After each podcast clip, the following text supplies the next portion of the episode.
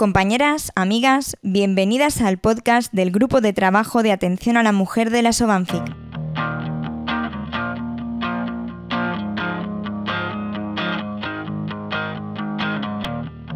Tradicionalmente, la ciencia y la investigación se han centrado en la salud del hombre. Ya es hora de que hablemos de la salud de la mujer.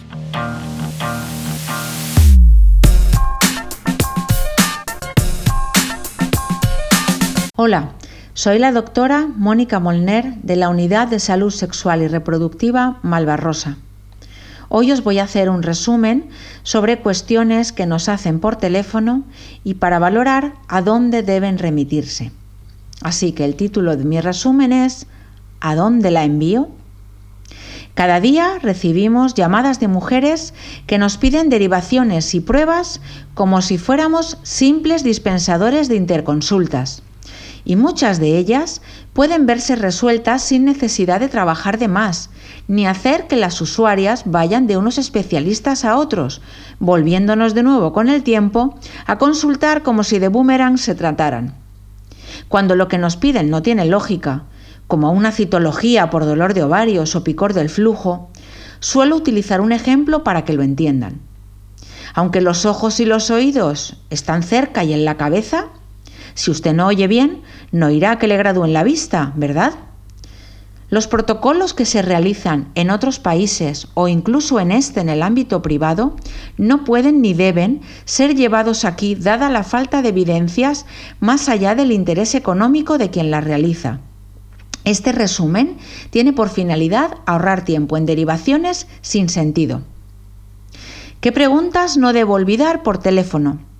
Me voy a centrar en cinco cuestiones muy habituales como motivo de consulta. El primero nos pide derivarla para una revisión ginecológica.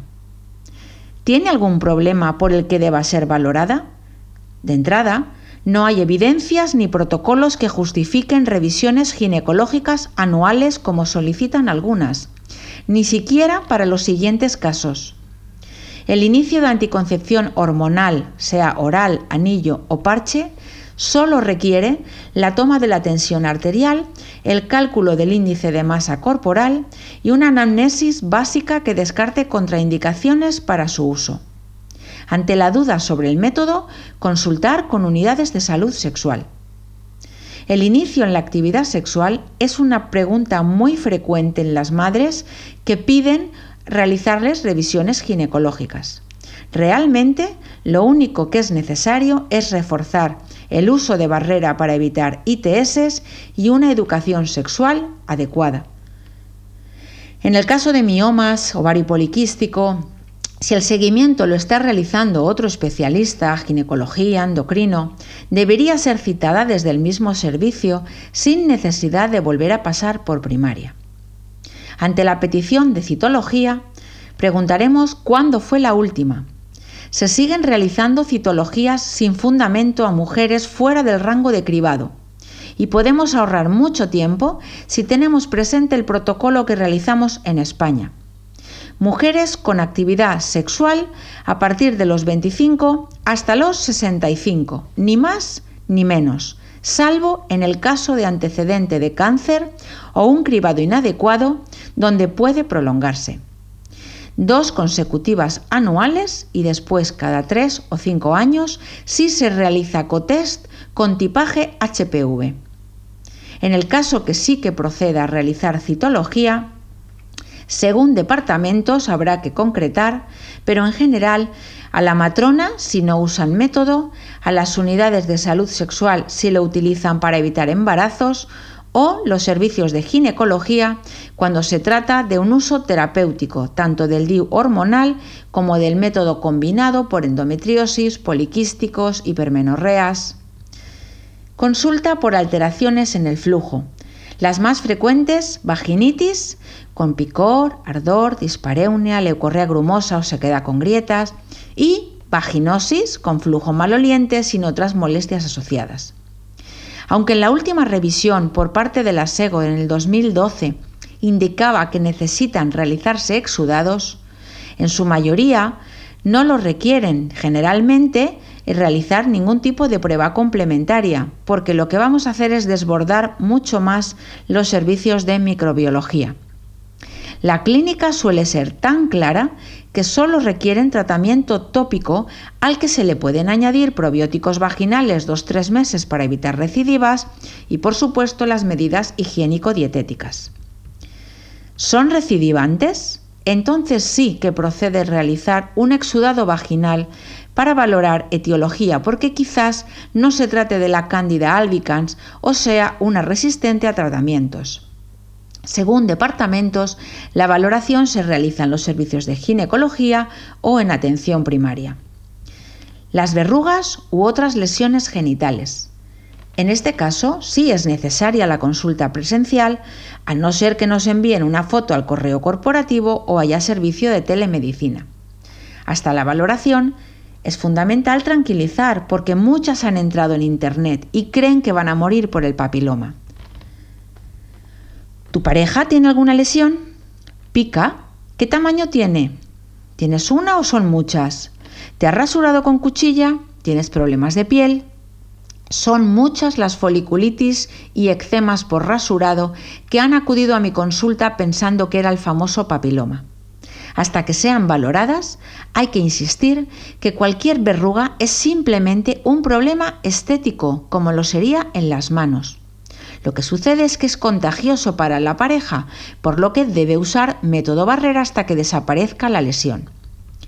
Si son externas, en ambos sexos, pueden ser tratadas por dermatólogo y ante la posibilidad de verrugas en cervix o vagina, se remiten a las unidades de salud sexual o a ginecología según departamentos. ¿Ha habido relaciones sin protección con pareja nueva? En este caso podemos ir pidiendo serología y remitir para cribado de ITS a unidades de salud sexual para realizar el exudado cérvico-vaginal. En el caso de ellos, el exudado uretral según departamentos se toma tanto en las unidades de salud sexual como en atención primaria por parte de enfermería. En festivos es en urgencias de hospital donde se toman muestras para iniciar tratamientos si precisa. La segunda consulta sería relativa a problemas con acné o de hirsutismo. Si se trata de un problema estético, debe acudir a dermatólogo que pautará los tratamientos que crea conveniente y si precisa de anticoncepción asociada, debería ser él mismo quien lo paute, al igual que cuando estamos hablando con la especialidad de endocrino. Problemas para quedarse embarazada sería el tercer punto. Si la mujer tiene hijos sanos con la pareja actual, la sanidad pública no puede asumirlo y no se pueden derivar.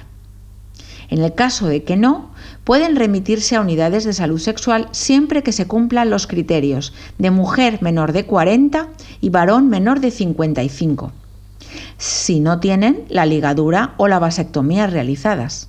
Porque hay quien piensa que son reversibles y que es la sanidad pública la que debe costear el cambio de decisión, pero no es así. Si se tienen claras las pruebas que cada departamento precisa y sobre todo en el caso de mujeres mayores de 35 años, se puede ir adelantando si se van pidiendo las mismas para que al llegar a las unidades de salud sexual no se demore mucho más. La cuarta consulta posible importante es bultos en la mama. ¿Desde cuándo? ¿Varía su tamaño según el momento del ciclo? ¿Alguna secreción por pezón o cambios en coloración o consistencia de la mama? ¿Antecedentes en su familia de cáncer ginecológico? Última, última mamografía o eco de mama? ¿Edad? ¿Tratamientos hormonales? Muchas de las consultas contienen un trasfondo de miedo al cáncer, resultando con frecuencia cambios fisiológicos en los pechos asociados con el ciclo y que tras la menstruación desaparecen. En otras ocasiones se trata de tumores benignos como fibroadenomas, pero por desgracia podemos estar ante un cáncer que habrá que diagnosticar lo antes posible. En el caso de tumoraciones que aumentan y disminuyen de tamaño, puede precisar una visita presencial para que la usuaria tome conciencia de los cambios fisiológicos y sepa distinguirlos de los que no lo son.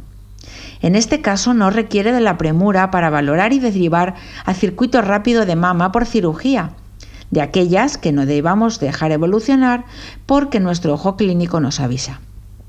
Y la quinta consulta sobre interrupción de embarazo, tenemos que tener presente la legislación vigente, que permite la interrupción de gestaciones a petición de la usuaria por debajo de la semana 14 y por causas médicas hasta la 22 o en cualquier momento si es incompatible por la vida fetal. No todos los hospitales de la sanidad pública lo asumen por lo que la derivación será a las unidades de salud sexual, desde donde se remitirá al hospital de referencia o a la clínica concertada tras el envío a Consellería de la documentación necesaria. Voy a hablar ahora de los signos o síntomas de alarma, que consideramos banderas rojas y deben ser remitidas de forma preferente. Sangrado menopáusica. La ginecología debe verla lo antes posible. No se ha hecho citologías en más de tres años y tiene entre 25 y 65 años. Según protocolos de departamento, serán las matronas, unidades de salud sexual o ginecología. Desea ser madre por primera vez, con pareja homo o hetero, o mujeres solas y todas ellas deben estar por debajo de los 40 años. Se remitirán a las unidades de salud sexual.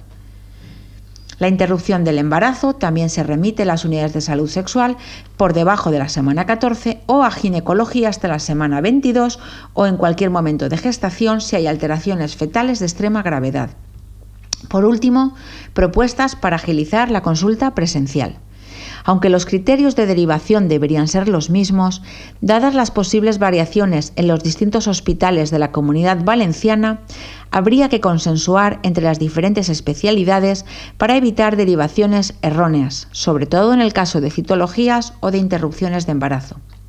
Es fundamental conocer las consultas que requieren ser derivadas de las que no, muy a pesar de la insistencia de algunas usuarias, a las que podemos acabar remitiendo para no perder tiempo, aunque luego nos volverán con una espiral de peticiones que es preciso aprender a cortar para no enfermar nosotros. Y por último, veo necesario recordar que las peticiones de pruebas que nos piden desde la privada al igual que los tratamientos pautados desde estos centros, no tenemos ninguna obligación de pedirlos. Esto nos ahorrará mucho tiempo, aunque suponga un gasto para ellas. Espero haberos ayudado con este pequeño resumen en vuestras consultas telefónicas. Un saludo. Si te ha gustado y no quieres perderte ninguno de nuestros podcasts, no olvides suscribirte a nuestro canal y seguirnos en redes sociales.